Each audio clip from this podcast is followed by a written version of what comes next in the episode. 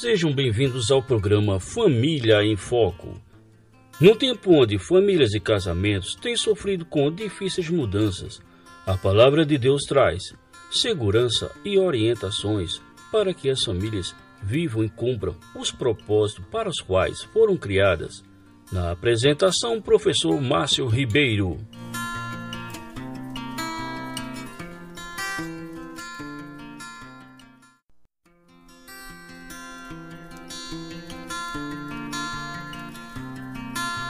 Então, caros ouvintes, como tínhamos prometido, voltamos a conversar com o nosso pastor Josemar Menezes sobre o sexto mandamento e a família. Pastor, me diga uma coisa, meu irmão. O senhor falou aí do Estado e é ele que estabelece a espada, né? Romanos capítulo 13. Mas, pastor Josemar, qual seria a diferença, então, em o Estado é, matar alguém, pena capital, e um, um cidadão comum civil matar uma pessoa? Qual seria, qual é. seria a diferença? Então, o Estado, é, segundo o próprio apóstolo Paulo aqui, é, ele, ele diz que o, porque o Estado é servo de Deus, né?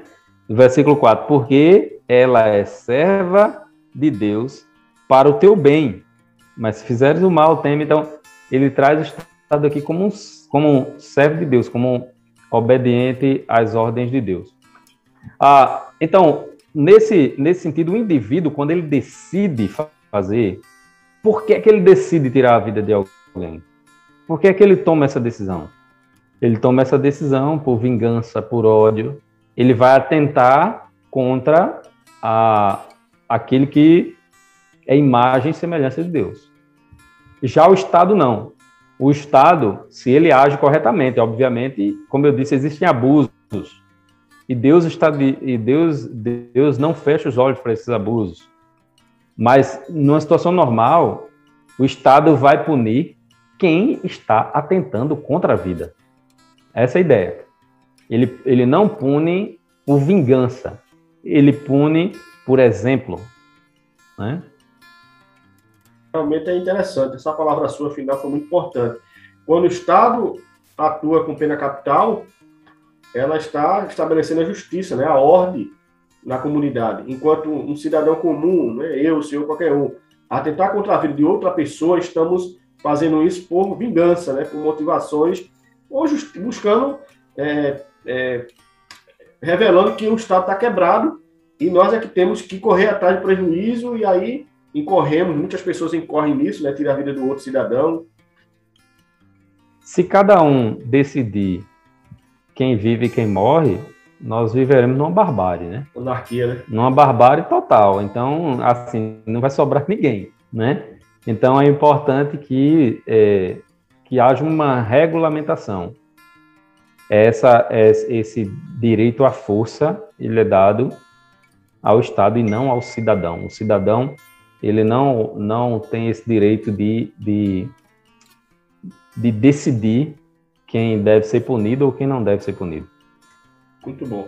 Isso então se aplica aos policiais, né, pastor José Mar? Quando estão nas favelas, aqueles tiroteios, né? Atrás de traficante e acaba matando um bandido e acaba também atingindo cidadãos comuns. Nós podemos aplicar também essa ação do policial como sendo uma ação do Estado.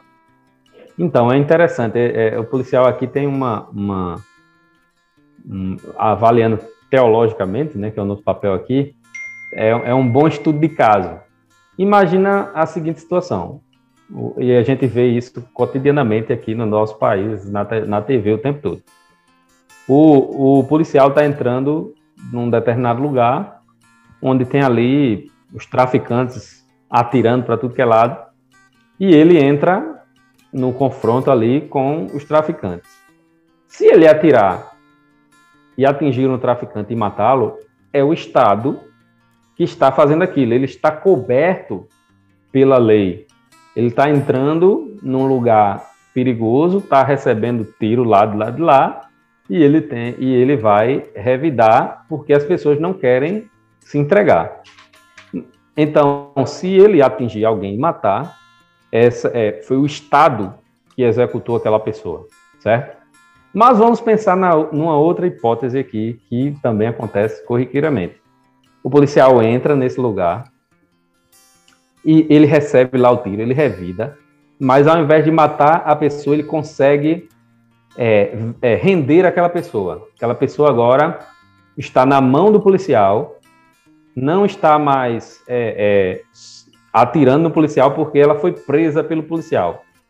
Mas o policial ali, com no calor do momento, com muito muito ódio ali daquela situação, ele decide que executar aquele aquele traficante, aquela pessoa que está ali, é, por conta própria, a pessoa já está rendida e ele simplesmente decide executar aquela pessoa.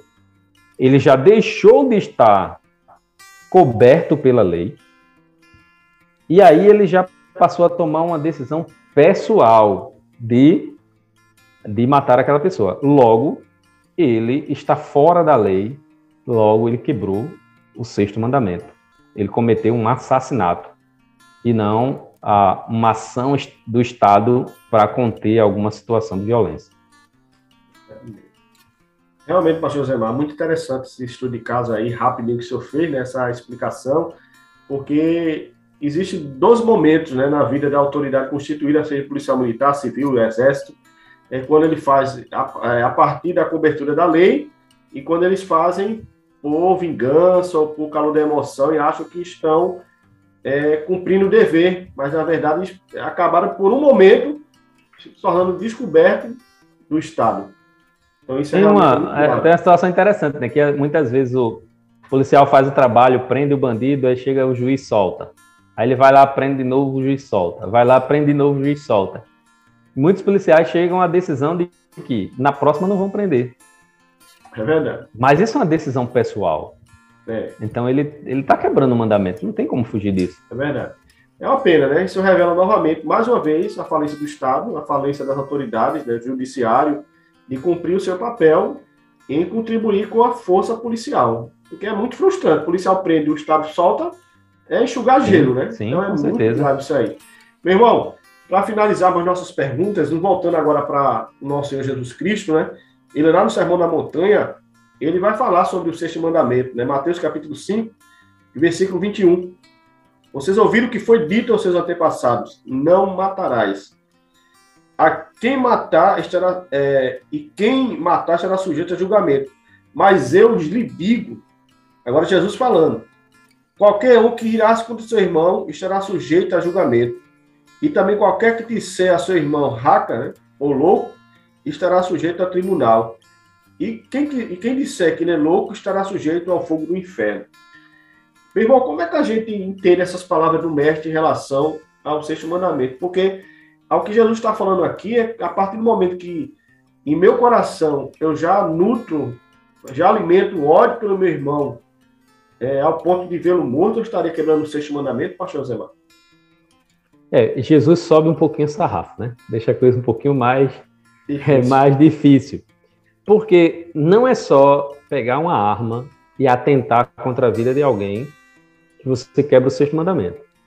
É possível quebrar o sexto mandamento quando se guarda ódio por alguém no coração.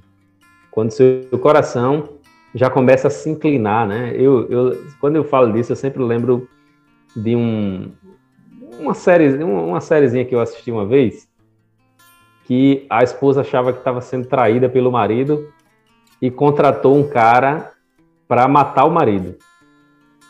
E o cara era um, um, descendente de cangaceiro, era um cara é, matador de aluguel.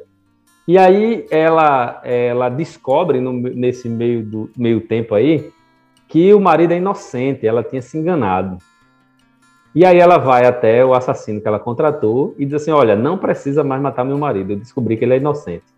Aí o cara olha para ela e diz: É tarde. É tarde porque eu já ganhei ódio dele.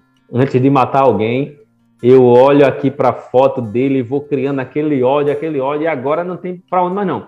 Eu vou matá-lo. E aí a, a série se desenrola aí, a mulher tentando evitar que o assassino mate o marido, mas sem que o marido descubra que ela contratou um matador de aluguel. É, é justamente esse, esse ódio, esse sentimento que vai sendo guardado no coração que o Senhor é, nos alerta. Se a gente pensar direitinho essa passagem do Sermão do Monte, ele, ele aborda dois mandamentos, o, o sexto e o sétimo mandamento, falando que tudo começa no coração. O coração é, onde, é, é, é, a fonte da vida, né? Provérbios diz, né? Sobre tudo que, deve, que devemos guardar, nós devemos guardar o nosso coração, porque dele procede as fontes da vida. Então, é necessário guardar o coração do ódio. E falar nisso nesses tempos, né? É, é, é, é nos traz um alerta grande, porque tudo que a gente tem vivido aí é ódio. Se você é, vota num político diferente, você vai ganhar o ódio do adversário. Se você torce para um time de futebol diferente, você deve ser morto. Porque só quem pode se torcer é para o meu time, né? Se torcer para o time, tem que ser morto. É, enfim, qualquer coisa que se discute em religião, né? É, é motivo para você matar o próximo. Então, nós vivemos numa sociedade de ódio, envolvida no ódio. Jesus disse que se eu tiver é, esse, esse ódio, esse desejo aí já no meu coração, já é, nutrir esse desejo de matar alguém ou, ou, algum ódio por alguém, eu já quebrei o sexto mandamento. Então nós precisamos estar alertas a isso, né? É interessante. E dentro da igreja nós vemos muito isso, né, pastor Zemar? O irmão ou a irmã diz, ah, eu perdoo fulano Beltrano, mas não quero ver ele na minha frente. Então há uma incoerência do discurso com a prática, né? É, eu fico pensando se Deus agisse assim, né? Porque a Bíblia diz assim, com a mesma medida que a gente perdoar, nós seremos perdoados. Imagina Deus dizer assim, olha, eu perdoo você, mas não quero conversa com você mais não. É, então, é, faria, né? não perdoa nada, na verdade. A pessoa, é, pois é. na prática, não perdoa nada. Então, é como o senhor bem colocou, né? O nosso coração precisa, a gente precisa estar vigilando acerca dele. Porque veja como isso é profundo, como isso é sério. Como Jesus, como o senhor bem colocou, ele traz a verdadeira interpretação da lei, né, o espírito da lei, e mostra a profundidade desse mandamento. Então, à medida que eu guardo no meu coração, oro pelo meu irmão, é como se eu tivesse matado ele, mesmo não tendo matado fisicamente. E uhum. Jesus ainda vai dizer: esse, esse coração doente de ódio, ele é, ele é réu do inferno. Ele não tem parte no reino de Deus. Né? Isso é muito grave. Uhum. Deus tenha misericórdia de nós mesmo, porque realmente é muito sério. É verdade. Eu, Márcio, tem mais uma questão que não foi abordada aí nas perguntas, que é importante mencionar nesse Não Matarás. Pois não, meu. Que é a questão do aborto. Né? Aborto. Se a gente pensar é, na questão do aborto, é, o aborto também é quebra do sexto mandamento. É, existe uma tentativa de naturalização do aborto. É, existe até é, é, defesas teológicas feitas ao aborto, né? Eu lembro que o Supremo Tribunal Federal ele está na, nas mãos aí para decidir se, se vai ampliar a questão do aborto ou não no Brasil, porque hoje é, pode em caso de estupro, em caso do, do feto anencéfalo e em caso de risco de vida da mãe. Então já já é possível fazer aborto no Brasil já há muito tempo. É, mas a ideia é que se amplie até é, é 12 semanas, sei lá, depende dos casos aí, como aconteceu na Argentina e tem acontecido em, em outros é, lugares. Então, estava lá no Supremo Tribunal Federal e eu vi uma, uma pastora luterana é, defendendo, usando, assim, fazendo distorções absurdas do texto bíblico para defender a ideia do aborto, quando na realidade é, o aborto entra nessa questão aqui. E lembrar. Um, uma, um, uma criança que está em desenvolvimento na barriga da mãe ela é um ser indefeso que não pode ter a sua vida ceifada. Ah, mas e o direito da mulher? A mulher tem o direito de não ter filho, é só ela não engravidar. A partir do momento que ela engravida, você tem uma outra pessoa que também tem direitos. Então, essa pessoa que tem direitos, ela não pode simplesmente ter a vida ceifada, né? É, é, não quero entrar aqui até que ponto a gente é, aceita ou não, mas o fato é que aborto é sim assassinato também. Então, é a quebra do sexto mandamento. Então, você, aí jovem que é, tem a sua vida, às vezes quer, quer viver a sua vida livre, sem que ninguém mande em você, tome cuidado para que você não tenha que passar por isso, porque também, além de estar tirando uma vida, além disso, é, todas essas coisas trazem traumas, né? trazem situações difíceis de, de, é, de sustentar psicologicamente também, né? Então é importante que se abra os olhos com relação a essa questão, porque também quebra do sexto mandamento. Muito bem lembrado, pastor Zemar. Concordo plenamente com o senhor a questão da discussão, né, a questão ética sobre o aborto. É interessante que lá no Antigo Testamento, Moisés relata um, um, fato, né, que quando dois homens estão brigando, e aí em algum momento, é, nessa briga, um homem atinge a mulher gestante, e se essa mulher perder o bebê, será vida por vida. Então, é, há uma discussão ali se ali de fato se está se tá colocando em xeque a questão do feto ou a vida da mãe. Mas o que sabemos é que aquela mulher está gestante.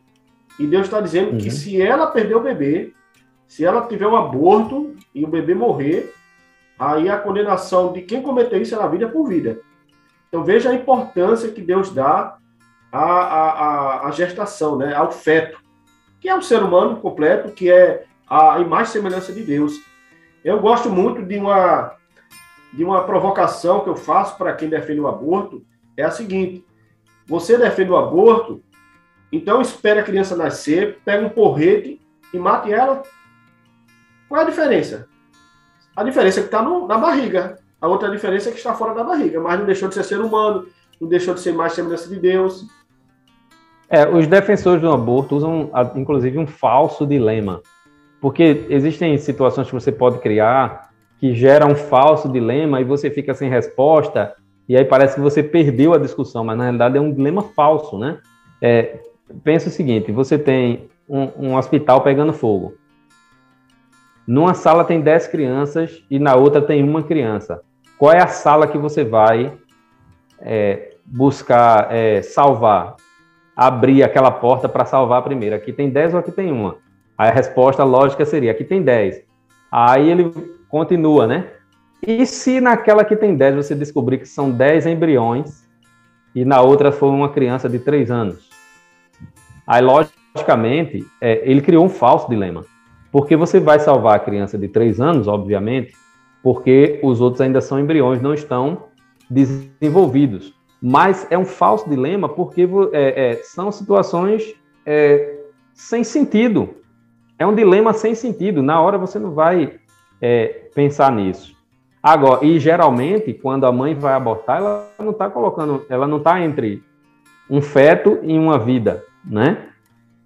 Ela, ela não está nessa situação. Então, por isso é, é um falso dilema, tá certo?